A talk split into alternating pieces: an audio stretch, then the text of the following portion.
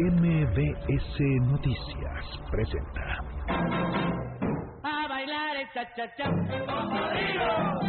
A bailar el cha cha cha, la cotorra. A bailar el cha cha cha, cocodrilo. A bailar el cha cha cha, la cotorra. El cocodrilo. Ahí mis cotorras. Un viaje por el pasado y las historias de la Ciudad de México. El cocodrilo recorre calles, sitios, lugares y anécdotas para revivir la historia urbana. Súbete al cocodrilo y disfruta del viaje acompañado de Sergio Almazán. Todos a bordo. El cocodrilo comienza su recorrido. ¡Vámonos! ¿Qué tal? ¿Cómo están? Bienvenidos, muy buenas tardes, 7 de la tarde con dos minutos. En este sábado 18 de agosto abrimos los micrófonos de MBS Noticias. Yo soy Sergio Almazán, esto es El Cocodrilo y hoy vamos a comenzar un ciclo dedicado a las haciendas y las rancherías de este Valle de México. Y en la música. Inicia tu canción. Inicia la rocola es El Cocodrilo.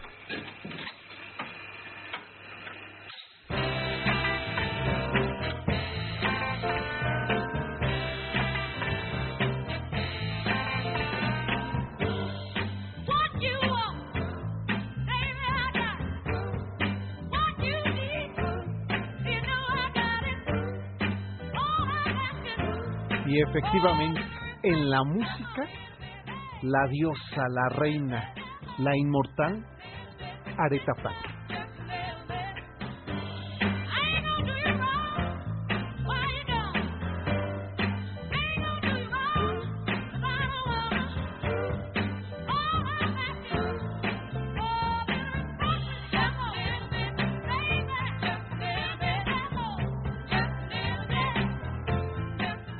En su profunda voz luminosa, Aretha Franklin reúne el triunfo de la presencia afroamericana en el último medio siglo.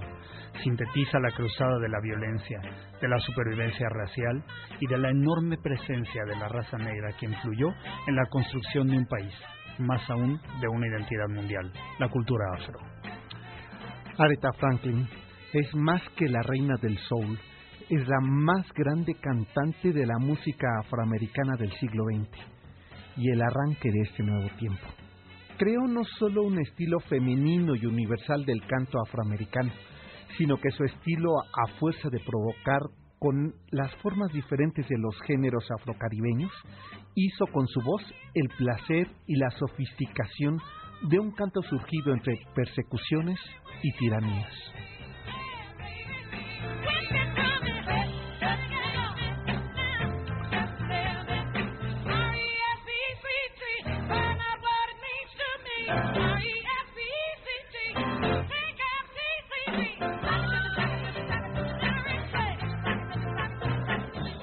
La vida de Aretha Franklin fue acompañada por el desasosiego, marcada por la orfandad que le dejó el abandono materno y encontrando sin embargo en las teclas del piano de la casa el diálogo que la soledad le daba a sus tempranos seis años de edad, pero también la pasión, la voluntad propia como fuerza y destino.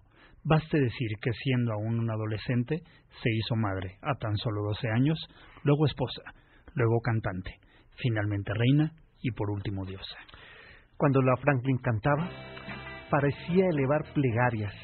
Así, aquella canción, Una pequeña oración por ti, expresa no solo su formación religiosa con su padre, sino el conjuro sonoro que había hecho con sus pasiones.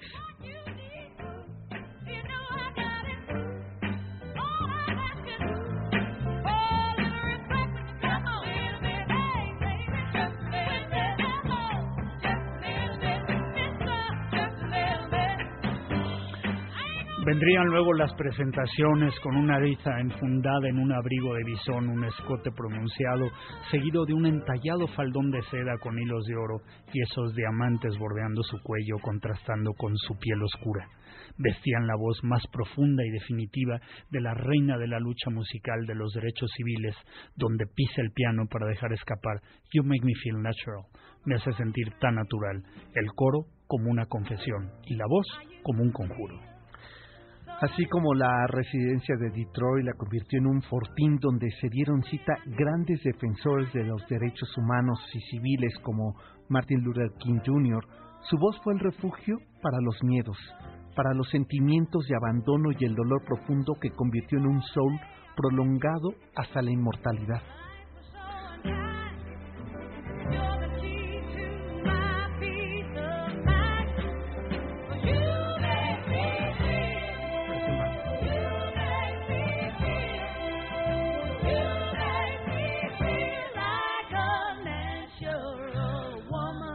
Aretha Franklin fue más que la reina, la diosa de la música afroamericana, y es por sí misma, en ella misma, un género musical.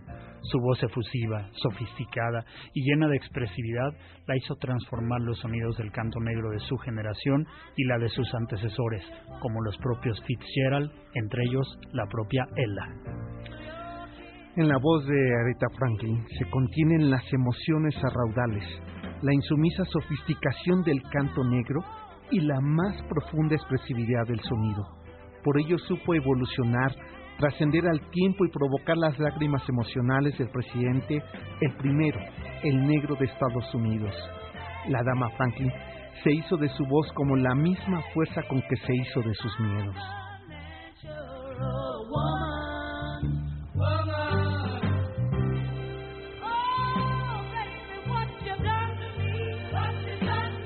Aretha Franklin murió en la misma fortaleza donde aprendiera a defenderse y a esconder sus miedos de una infancia abandonada. El pasado 16 de agosto, la reina del soul se volvía dios inmortal del canto del soul afroamericano.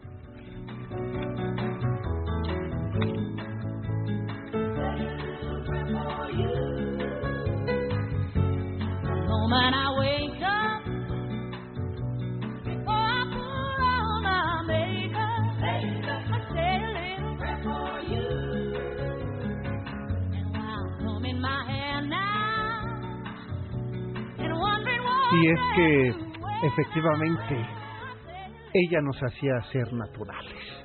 Mi ¿Sabes querido qué? Salvador, bienvenido. Sergio, muchísimas gracias. Estoy, estoy aquí todavía saboreándome esta dupla, este juego de palabras de tu, de tu crónica, hablando justamente de la vida y obra de Aretha Franklin, la insumisa sofisticación del canto negro.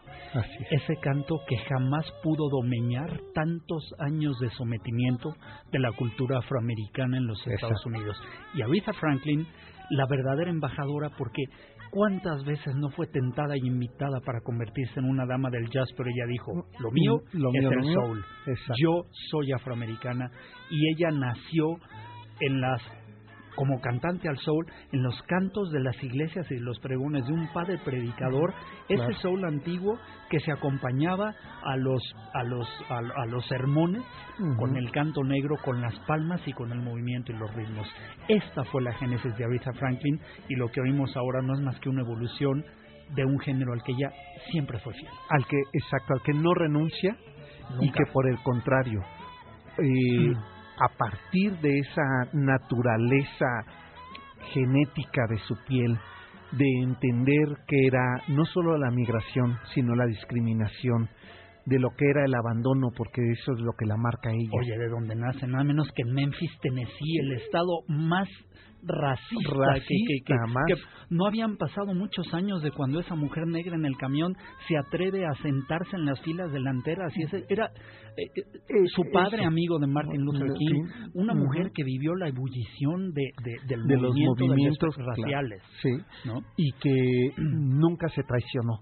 Yo creo que la grandeza que tiene Franklin, la Franklin eh, Areta, es justamente la congruencia que le llevó al extremo, la congruencia que le llevó a los límites y que desde ahí regresa convertida toda ella en un género musical.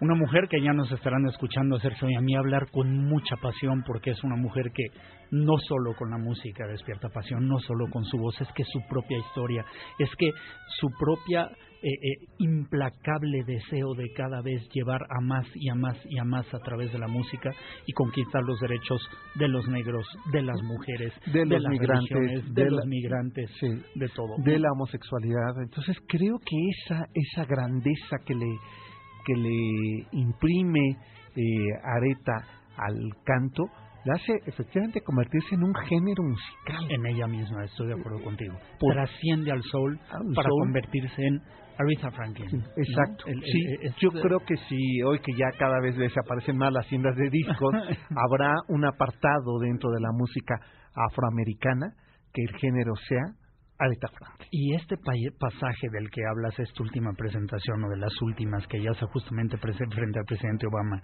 enfundada en su abrigo de bisón y sentada al piano y, cantando. You Make Me Feel. Sí. Eh, eh, ¿qué, qué, qué fuerza telúrica tenía esta mujer al subirse no, a un bueno. escenario, un arrastre y una capacidad de, de transmitir.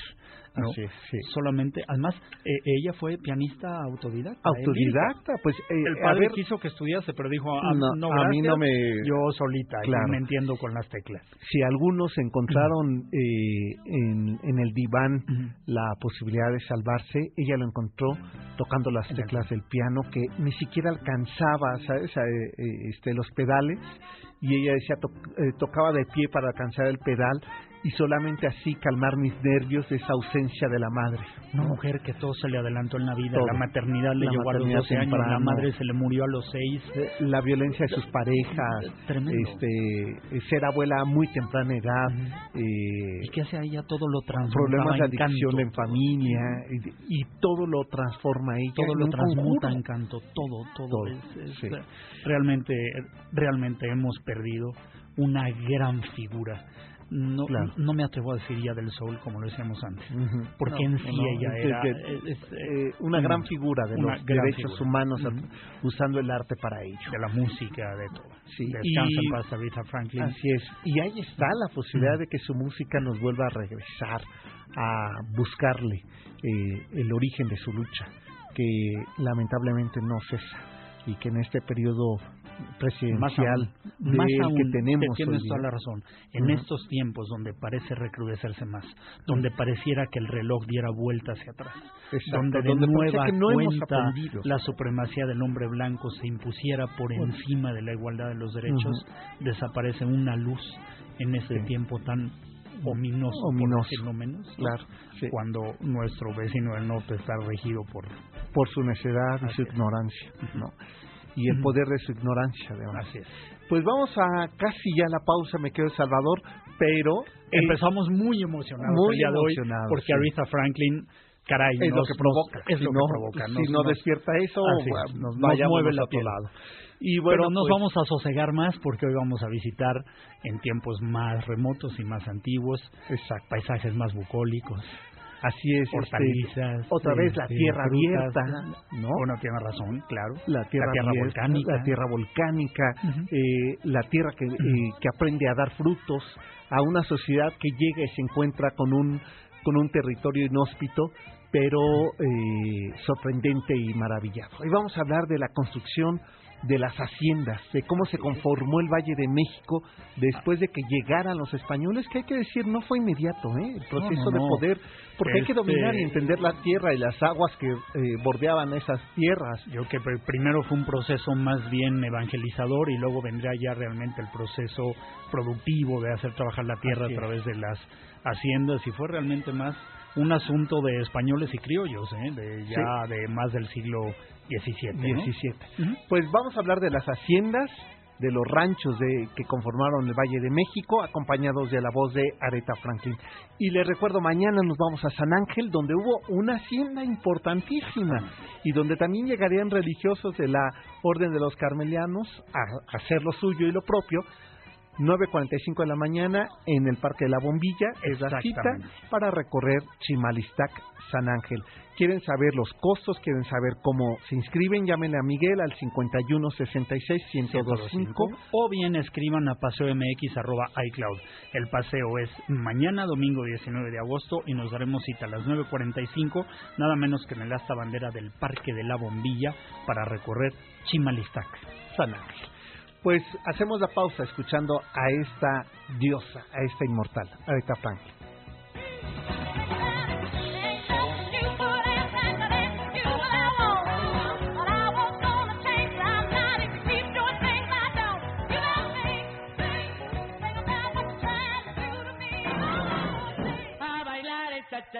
El cocodrilo hace una pausa.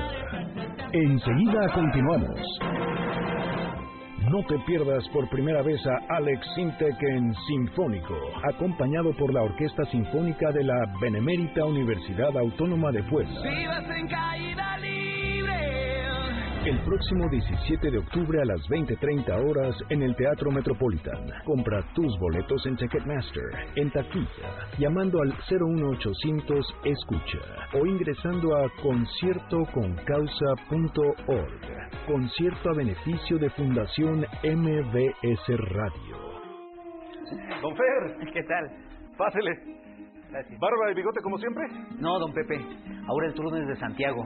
Vamos a tramitar su primera credencial para votar. ¿A poco ya cumpliste 18, mijo?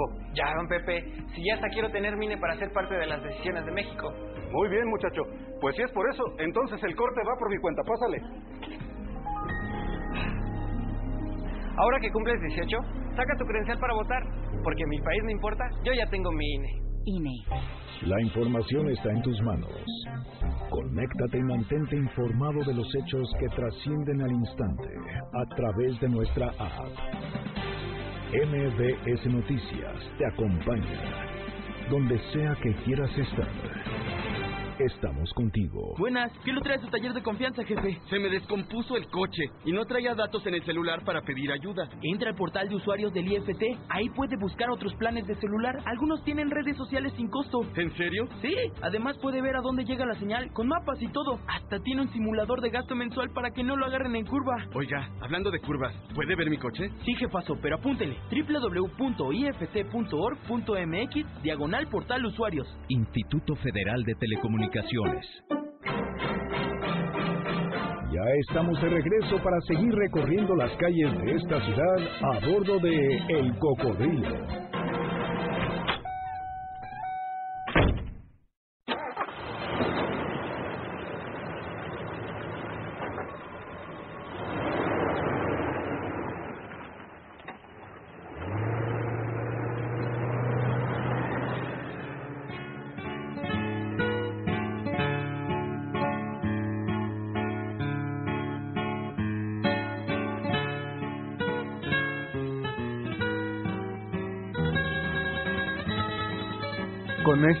Eh, guitarras, que lloren guitarras, como diría el célebre intérprete, Cuco Sánchez. Cuco Sánchez, vamos a comenzar a recorrer las haciendas de esta ciudad.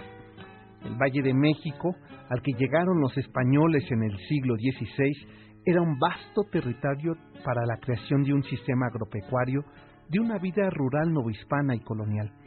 Debido a su clima, a la ubicación y a la tierra fértil, y por supuesto a ese amable espacio que permitió la creación de las haciendas, donde se organizó la vida alimentaria, la vida social, económica de la Nueva España.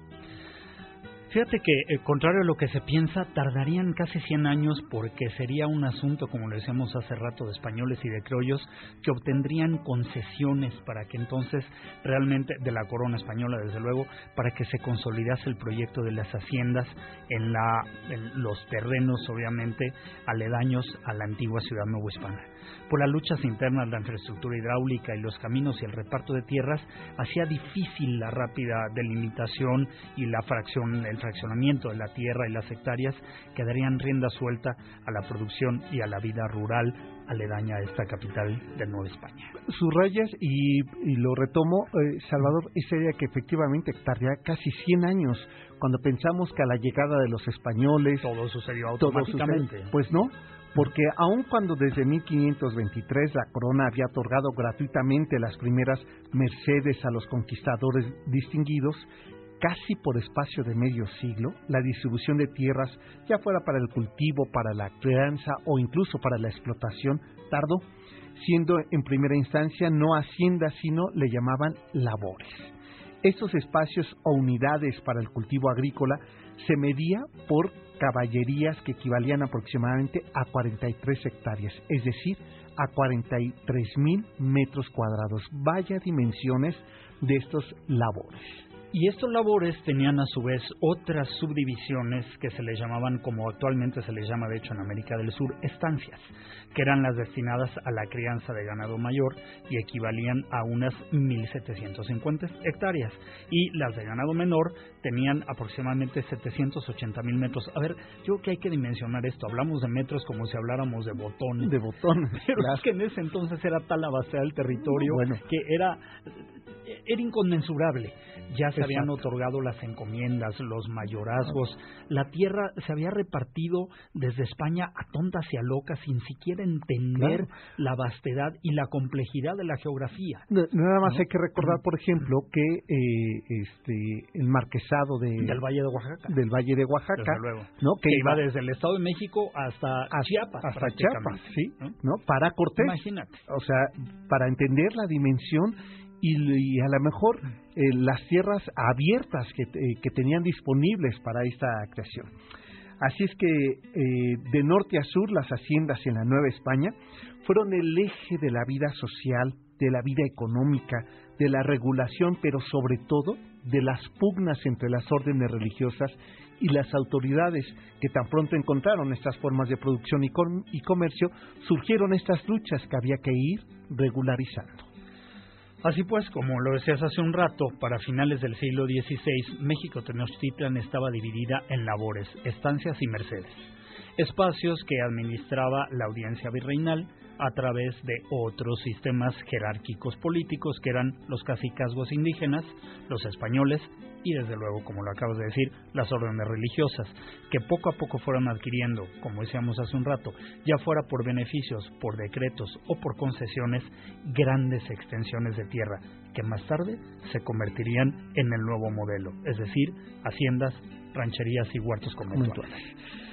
Eh, sería para 1567 que se decreta el derecho legal sobre las tierras por parte de los españoles y la nobleza indígena, ubicando el centro de la capital virreinal en un diámetro de 500 varas. Casi mil metros cuadrados equivalía a una vara. Entonces imagínense las dimensiones de la capital novohispana. Fíjate qué importante lo que dices, cómo la idea de densificar la capital ya existía Claro. en, en una pequeña superficie, una altísima densidad de pobladores, mientras que se entendía ya desde entonces que las haciendas y rancherías hablaban de otro tipo de dimensiones y de vastedad de la tierra. Es decir, con esto claramente se está indicando que todas las haciendas y rancherías aledañas servirían para suministrar la necesidad de la urbe. De la urbe. Y urbe es una mala palabra para usar en ese sí, contexto, de, pero- la pero ciudad, de la ciudad, Nueva ¿no? Hispana. Exacto. ¿no? Y es muy difícil, y eso me gustaría poderlo anotar así, es casi imposible poder determinar cuál fue la primera hacienda que se conformó en el sentido estricto del término en la Nueva España. Pero sí se eh, tiene registros de las primeras que empe- empezaron a desarrollarse y a tener bajo esta dinámica la vida económica, a regular la, la tierra y por supuesto la distribución de los recursos. Hacia el norte de la ciudad podemos encontrar que todavía queda el casco de esta hacienda, la hacienda de la Patera. Hoy son los rumbos de Vallejo Lindavista. Se construyó una de las primeras haciendas, como decíamos, donde tuvo una vocación agrícola de alfalfa, hortalizas y cebada. Pero hay otra más, que incluso si uno toma esta línea de Metrobús que va hacia Tenayuca y que viene desde Etiopía, hay una estación de Tenayuca que se llama La Escalera. Bueno, su nombre se debe a que efectivamente hubo una hacienda, la hacienda de la escalera. Se le llamaba así a esta hacienda porque era la parte más alta que empezaba a subir eh, lo que eran las faldas de lo que iba a ser eh, o de lo que se conformaba el Tepeyacac. Entonces, efectivamente, para poder nivelar, ¿qué hicieron los españoles? Colocar piedras. Eh, una escalera, una rudimentaria escalera. Una rudimentaria escalera. Y esta hacienda quedaba hacia arriba y entonces se le llamó la hacienda de San José de, la, escalera.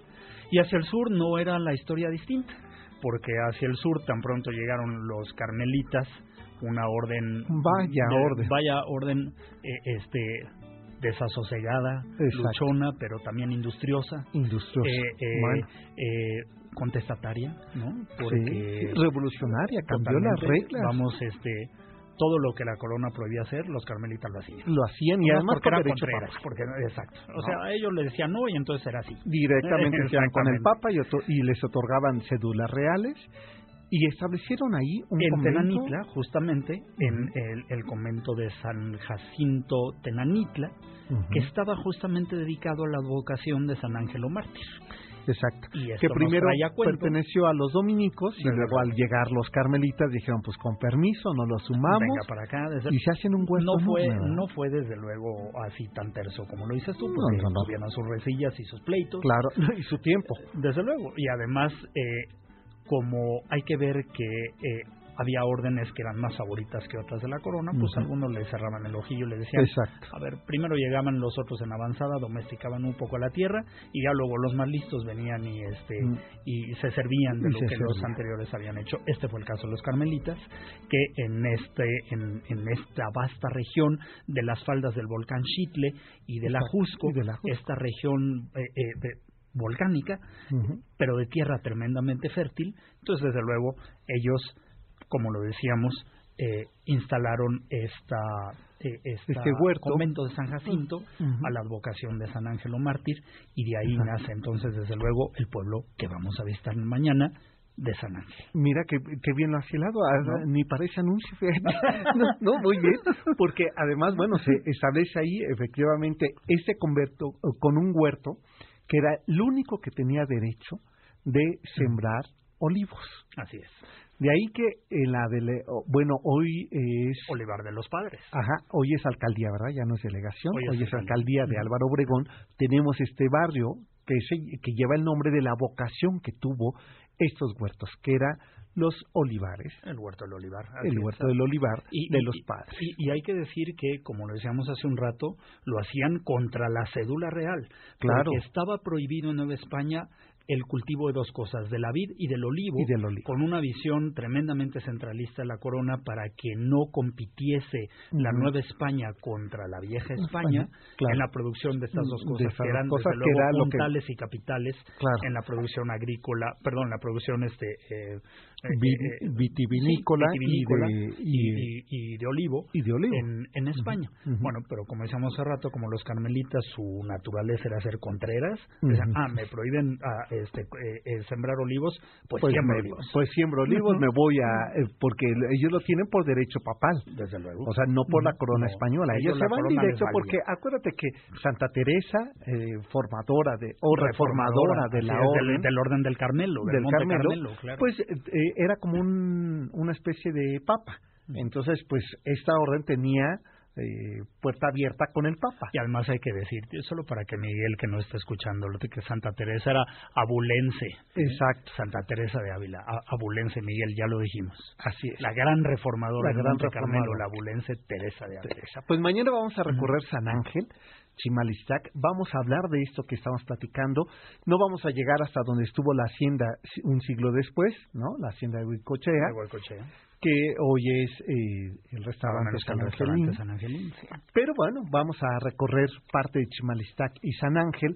La- el punto de reunión será en la Plaza de la Bombilla, que es Avenida Insurgente Sur y Avenida La Paz, Avenida La Paz. saliendo de la estación del Metro La Bombilla, del. Metrobús, eh, de la línea número uno del Metrobús Ahí nos vamos a encontrar 9.45 de la mañana exactamente y para reservar sus lugares llámenos al 5166-1025 o bien por la vía de correo electrónico escribiendo a la dirección paseomx.icloud.com. Ahí les van a dar, si le hablan a Miguel, les va a decir los costos, cómo nos reunimos y, y qué es lo que vamos a Yo recorrer. que ustedes iba porque va a estar padrísimo. Es capital recorrer estos dos barrios del sur, Sí. Chimalistac y San Ángel, tan historiados, tan este Y entender por qué se llama Río de la Magdalena y vamos a contarles un secreto ahí. ¿No? Eh, mañana si Sí, recorren les vamos a contar un secreto. Tenemos que hacer la pausa y regresando yo te voy a dejar con una tarea a ver si me ayuda Salvador. Si tú ya viste la serie de Manolo Caro, La Casa Ya de las Flores, ya la- Ya yo la vi gracias a Salvador que el domingo pasado en una comida yo como diría Monsiváis tengo que ver telenovelas si no no tengo nada que platicar. Pues de ello vamos a platicar regresando de la pausa. Esto es MBS 102.5, el programa es El Cocodrilo 5166-1025. Pidan sus canciones de Aretha Franklin. Volvemos.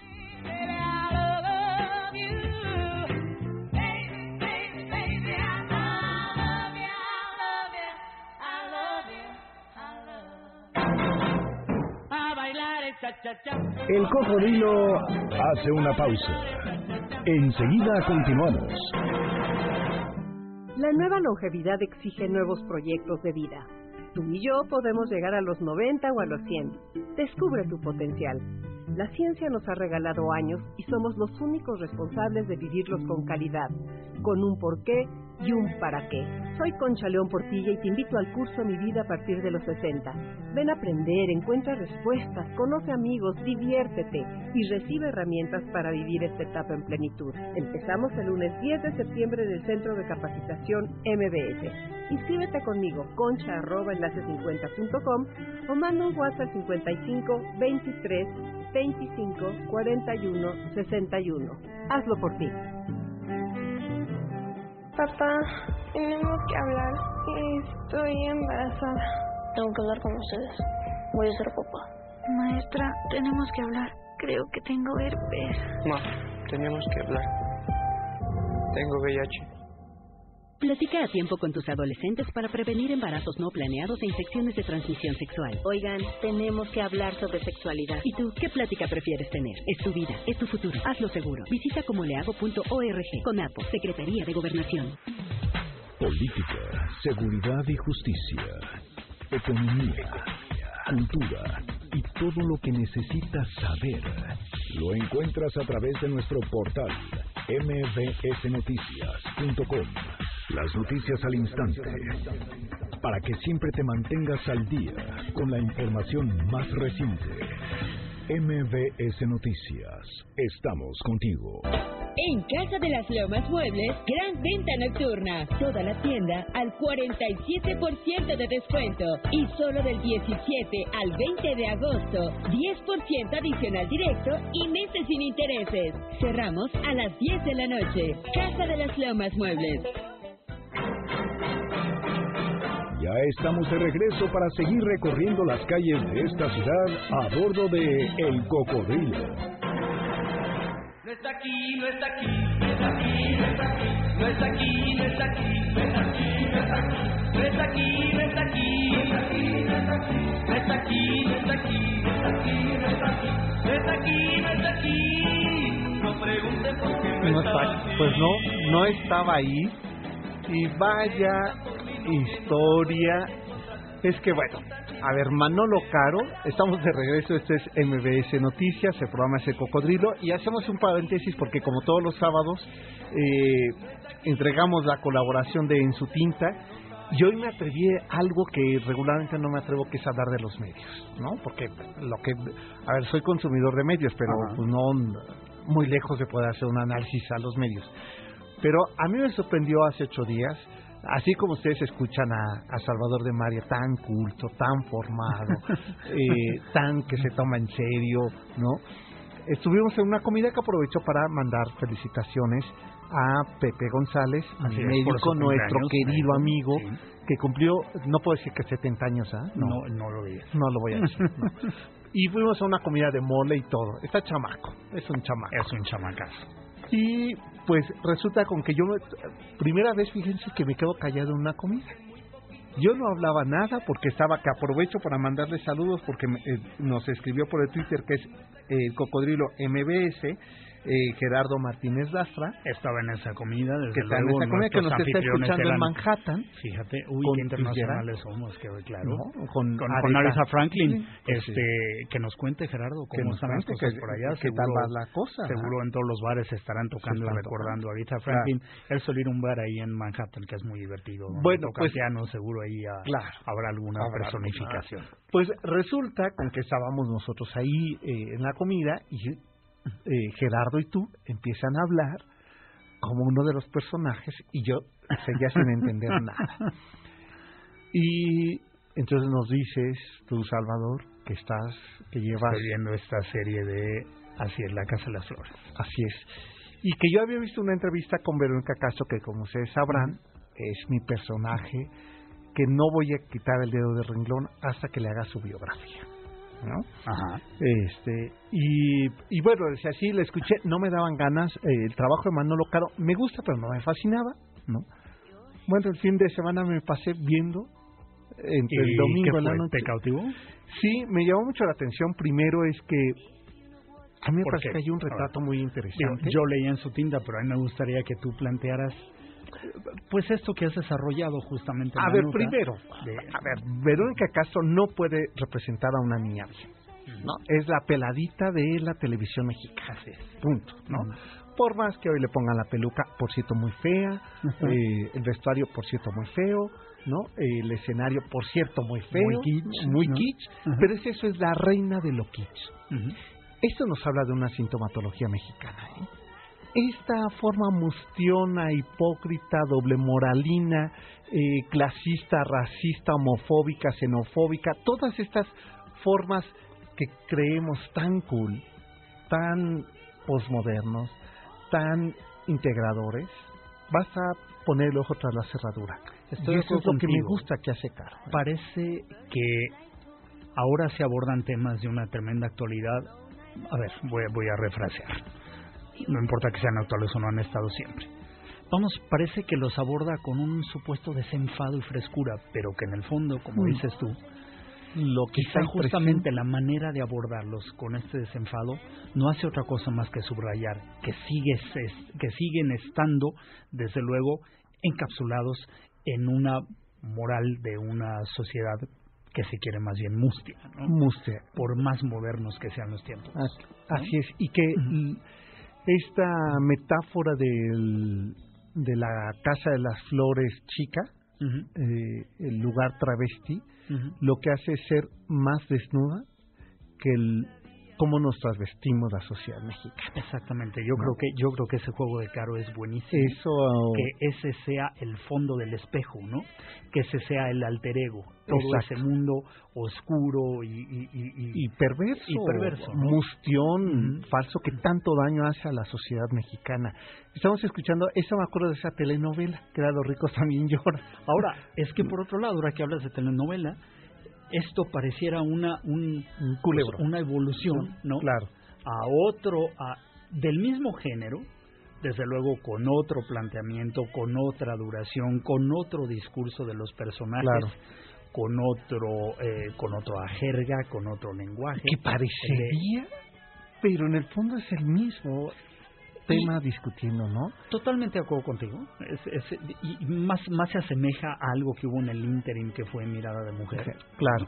Sí, Eh, sí, sí, toda la otra mucho más profunda, más reflexiva, ¿no? Ujú. Esta, pues, es finalmente un pastelón. Y este que también ahí. recoge, digamos, elementos eh, eh, ahí eh, discursivos de estas eh, series norteamericanas, ¿no? Claro. Que me hace pensar en Desperate Housewives, ¿no? bueno, Que, claro, que, que, claro. que está relatando en, esta voz en off la, la, la muerta, omnisciente. ¿no? Ajá, ¿No? sí, omnisciente, exactamente, el otro personaje que ya desapareció. Así Pero, es. Pero como bueno, tal, yo me parece creo- un estupendo esfuerzo de televisión Claro. mexicana. Oye, y, ¿eh? y Cecilia Suárez, vaya, lleva- digo, qué- vaya, qué ¿eh? Ella qué es, bien ¿eh? Digo, Verónica Castro, pues está bien, y uno morbosea porque uno esperaba que terminara el sexenio porque ya ves que las excuñadas no se llevaban nada bien, y una convertida eh, se le cumplió la telenovela en Primera Dama, ¿no? Este, con su casota blanca y todo, y que castigó a Verónica Castro, le cobró factura después de que la maltrataba este, en, en la vida familiar de los Castro, ¿no? Pero regresa antes de que termine el sexenio pues, para que se den cuenta que después del 1 de julio todo cambió. este- Merece la en pena porque desde luego es otra plataforma la que la promueve, no claro. son las televisoras, es otra, Porque- otra forma de Porque así estamos consumiendo hoy día. Eh, eh, los contenidos, ¿no? Digo, creo que merece la pena desde la perspectiva, como lo decías tú, uno, la crítica social, como lo dices tú tan acertadamente en tu editorial de esta semana, eh, que hace Caro, ¿no? A través de esta lente un poco descarada, un poco Ujú. burlona, un poco desenfadada, y, Claro. y por el otro, para entender justamente cómo ha cambiado el discurso de los contenidos mexicanos, ¿no? De televisión. T- Tampoco es para tanto. No, a ver. ya, ya, ya, eso ya, ya, ya está muy grosero. ya ese fondito. No, ya, ya no. regresanos a Aretha Franklin Sí, sí, porque sí, nos porque vamos ya. a deprimir. Sí, exacto, porque nos van a pagar. Oye, bueno, pues ahí está, si ustedes, eh, pues abramos la discusión, que ese es el objetivo, ingresen a la página de noticiasmbs.com en la sección de En su tinta y hoy, eh, que es la, la, la, este, la columna de hoy, pues dedicada al eh, fenómeno La Casa de las Flores. la Casa de las Flores, ¿no? Bien, pues vamos a llamadas, dice Demetrio eh, Mondragón de la colonia. ¿Oyeron que tenemos un teléfono ahí de baquelita? De esos que había de ese que- ¿Eh? sí, sí, sí, de ese que había que correr, Exacto. ¿no? Este, oye, nos habla Demetrio desde la colonia Colmena, dice que hablemos de la ex hacienda de la Encarnación, donde nació Fidel Velasco. Ah, pues sí. De ello vamos a dar el siguiente programa. Por acá nos dice Adriana Quesada. Fidel Velázquez. Fidel Es Velázquez. Miguel, pues, pues, Ah. Miguel aquí pone Fidel Velázquez. No, Fidel Velázquez, sí, el líder setenista, pues. Eh, el que se eternizó Exacto. ah, en el poder. Oye, nos dice Adriana Quesada, que le envió un saludo, eh, nos dice que la música negra fue aceptada en París por primera vez. Sí, y de ahí empieza a recorrer gracias a estos viajes de circunnavegación que llegan primero ahí estos negros y después dice que serían los intelectuales como Picasso, como el, eh, el escritor Fitzgerald, los que apoyaron la música interpretada por negros. Y la primera que se presentó públicamente en Estados Unidos fue Joseph Baker. Josephine Baker, Baker, exactamente. Fue la precursora de Ella Fitzgerald, exactamente. Una gran cantante y también fue un gran atrevimiento que pisara el escenario Josephine Baker. Claro, pues nos escriben también en el Twitter que es eh, arroba el cocodrilo MBS. Xochil Ramírez dice que le encanta el programa y que ojalá fuera al menos dos veces por semana, aunque fuera repetido, pero que siempre aprende algo. Ah, bueno, ¿Te pues chutaría la repetición? Lo Pues vamos a- mira, descárgalo, ¿no? A lo mejor más ahí- acuérdense que nosotros vamos en vivo, ¿eh? Exacto, nosotros sí, no, grabados, No, ¿por no, qué no. pasó? Eh, Josefina Rizo nos manda saludos, gracias. Oscar Orguín, muchas gracias también por tus saludos. Asunción Moreno, gracias por estarnos escuchando. 5166-1025, nuestras vías de contacto, para que nos llamen, para que se inscriban al recorrido número 31, que Del el día de mañana va a ser justamente de esto que estábamos hablando, los barrios de Chimalistaki y San Ángel, nuestro recorrido a pie, nos vamos a dar cita en el asta bandera del Parque de la Bombilla, ahí justamente donde murió el general Álvaro Obregón, eh, donde fue asesinado en ese jardín de la Bombilla en aquella mañana, y eh, pueden reservar sus lugares llamando al 5166-1025 o bien escribiendo a la dirección de correo electrónico paseomx.icloud.com. Oye, Salvador, y fíjate que eh, yo le recomendaría que anotaran el 5166-1025 o arroba el cocodrilo mbs o arroba Salvador de María. o el mío que es ese almazán 71 les repito 51661025 eh, arroba el cocodrilo mbs porque regresando de la pausa Les conviene, ¿eh? les conviene. tenemos unos invitados. Hace unos días me llega un video que eh, en un momento vamos a subir a nuestra página de Facebook y lo primero que hice fue escribir a Benjamín le dije esta es una maravilla a ti te gusta la música A mí me encanta, me encanta. y la te música encanta la historia Así es. pues regresando de esta pausa vamos a platicar con integrantes de un espectáculo que está por presentarse ahora en septiembre que se llama Cantares de México. No saben de lo que vamos a platicar y ojalá que tengan oportunidad de acercarse este mes de septiembre porque lo que hace son una serie de estampas, de postales, de viñetas sonoras, alrededor de 4.000 años de la música mexicana. De esto vamos a platicar regresando a la pausa y pues les recomiendo que anoten el teléfono 51 66 1025 arroba el cocodrilo mbs. Volvemos.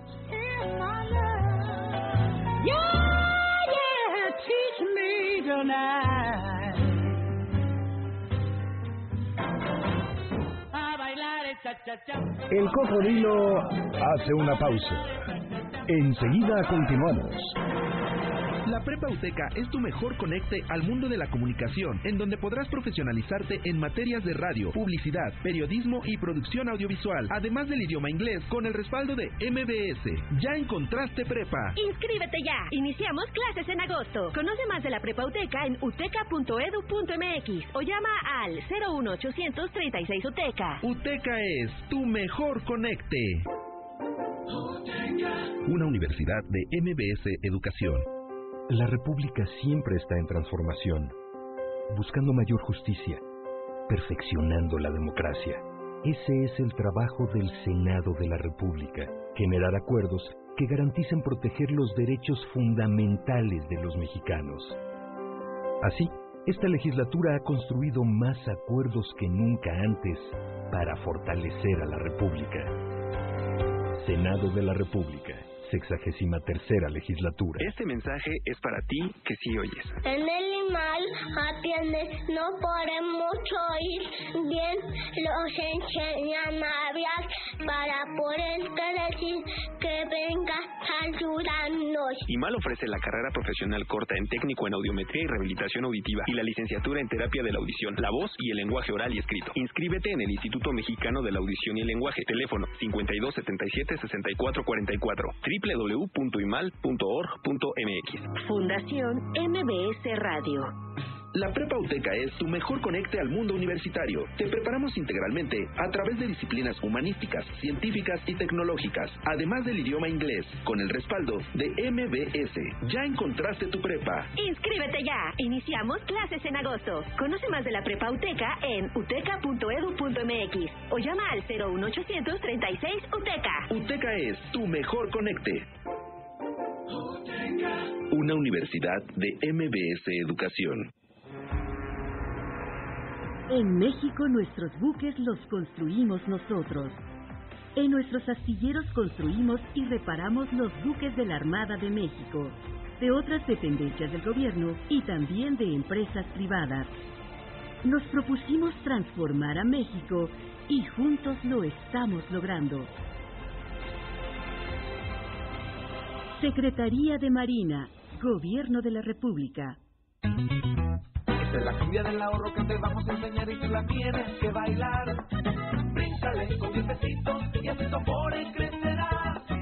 Baja ya a Afore móvil y ahorra desde el celular. Súmale con diez pesitos para tu Afore asegurar. Aportar en miles de sitios, uno a la vuelta encontrará. Vale más ser prevenido, siempre tu aliado escuchar. Sartén 1328 5000. Ya estamos de regreso para seguir recorriendo las calles de esta ciudad a bordo de El Cocodrilo.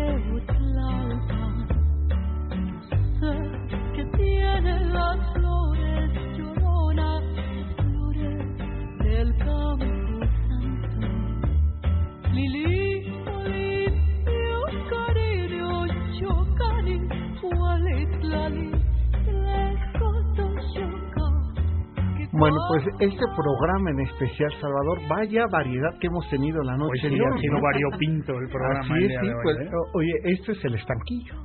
Así es, así es. Y El como botica, Carlos de todo tenemos y por fortuna Y para todos. este país, estas culturas que integran nuestra identidad nacional, está llena de esa diversidad. Estamos escuchando un tema emblemático de nuestra cultura mexicana, ¿no? Que a mí la verdad siempre me arranca lágrimas este tema. Y además cantado en español indistintamente y en en, eh, na- en náhuatl. En náhuatl. Pero, sí, pero la, bueno, ya estamos introduciendo aquí. Así es. Bueno, todo rápidamente esto a- es, porque déjame presentar, Salvador, si te, si, si te parece, que está con nosotros Laura Díaz, que ella es productora y directora de un espectáculo que está por presentarse, que se llama Cantares de México. Hola. Laura, bienvenida. Gracias, Sergio. Gracias, Salvador, por la invitación. Brenda, que eh, debemos de ser parientes. Brenda, Brenda Almazán. Brenda Almazán. Bueno, en realidad mi nombre artístico es Lute Reyes. Ajá. ¿Por qué Lute Reyes? Por la primera cantadora mexicana, Mexicana. que es Lucha Ah, Reyes. Lucha Reyes, Entonces, en honor claro. a Lucha Reyes, le pongo como Eleuteria, pero en diminutivo Lute, Lute. que es mujer que ama la libertad. Exacto. Lucha Reyes. Como Luchita Reyes, oye, esa gran Sí. mujer apasionada, Apasionada. tequilera. ¿no? Así es. Y si hablabas tú de, de, de que este programa de hoy es variopinto, esta selección de este espectáculo en Claro. términos de géneros musicales, a ver, tiene guapangos, sones, aires, boleros, este, ¿qué más quieren? Bueno, pues Vamos, y bueno, ahí- se lo preguntaremos todo. también que está Rebeca Gómez, No, Rebeca García. perdón, Rebeca García, Romina y Eric Gómez. ¿Sí? Eric Gan- eh, no, es Roberto. Roberto Gandé. Ah, Gandé. Roberto Sí, Gandé, bueno, Rebeca Estás descubriendo la personalidad. A ver, eso es, es lo que me dice aquí. No Oye. Benjamín, ¿eh? Me- andas aquí, que No yo me queme. nada. Pero bueno.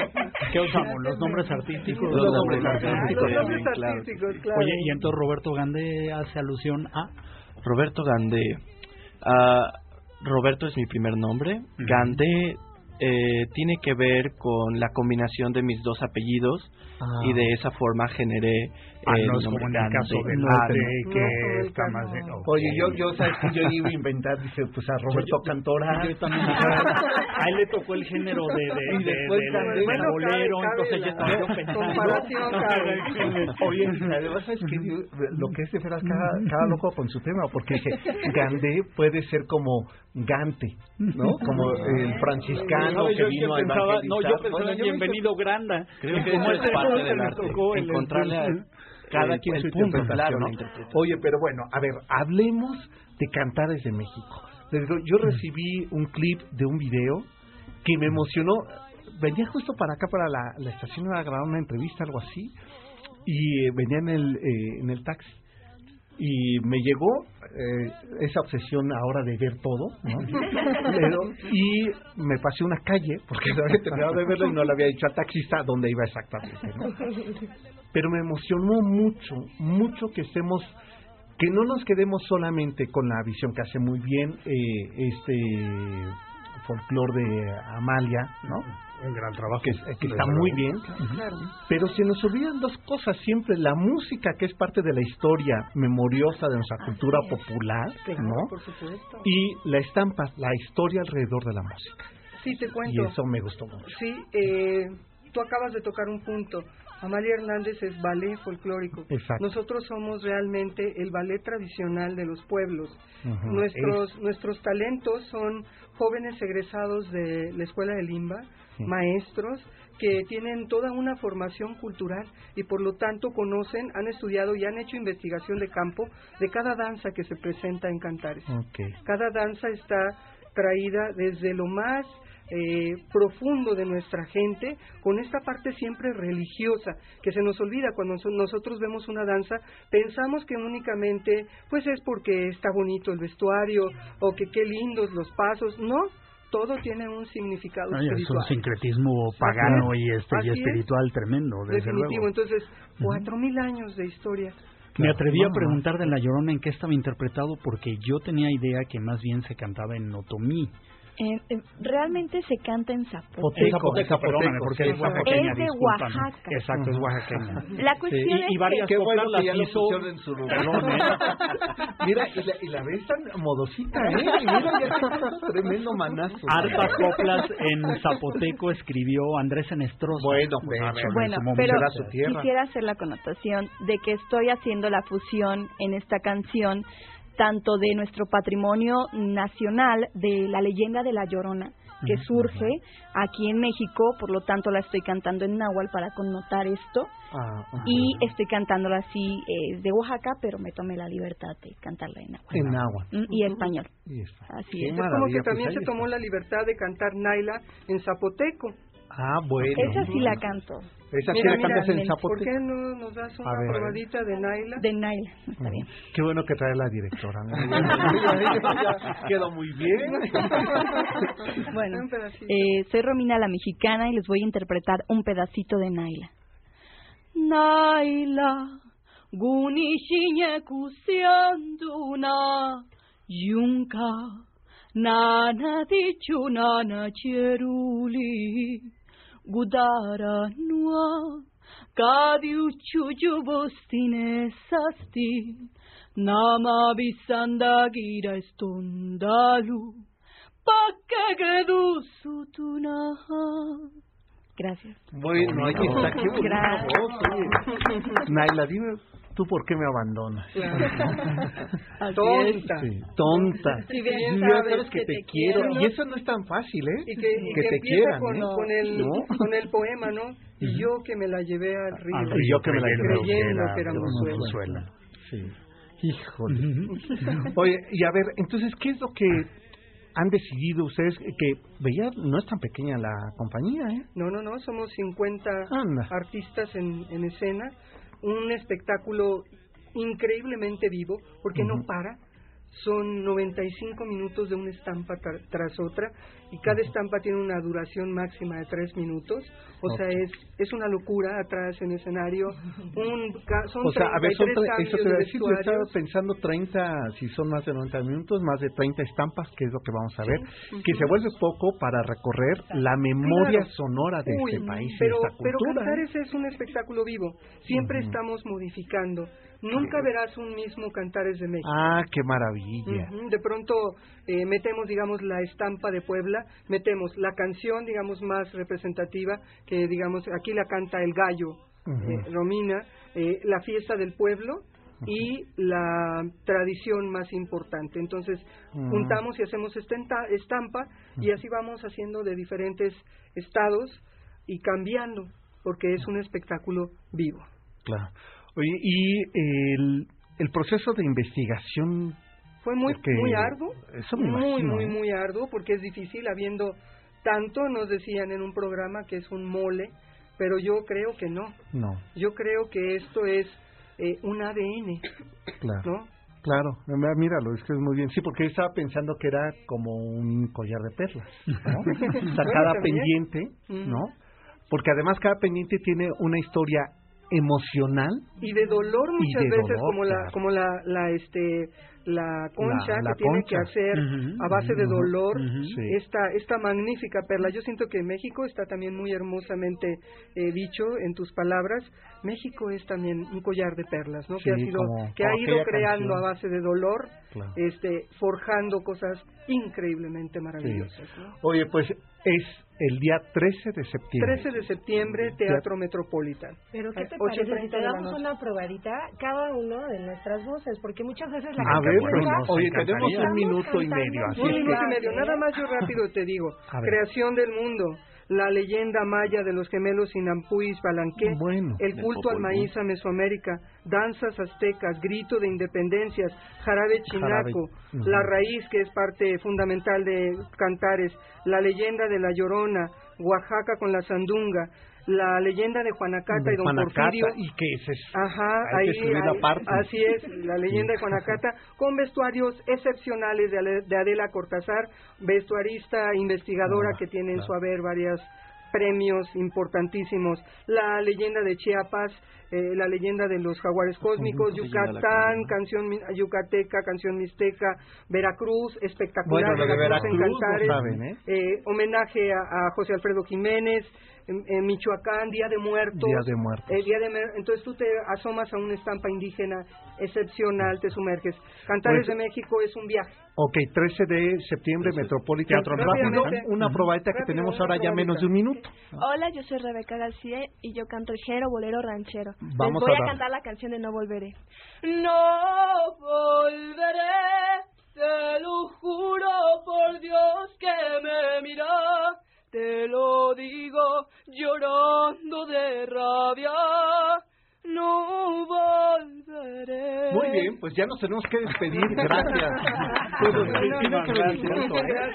venir. Les queda mucho por descubrir en Cantares. Vayan, por favor. Por favor, síganos en nuestras redes sociales, en Facebook como Cantares de México de Laura Díaz, porque ahí vamos a tener cortesías y boletos disponibles. Perfecto. Pues quédense ahora con eh, eh, Checo San. Así es. Pásenla bien, buena semana. Buenas.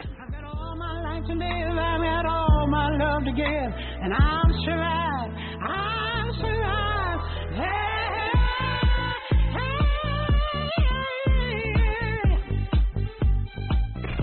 MBS Noticias presentó a bailar el cha-cha-cha. El Cocodrilo. Te esperamos la próxima semana para conocer más historias de esta ciudad. El Cocodrilo.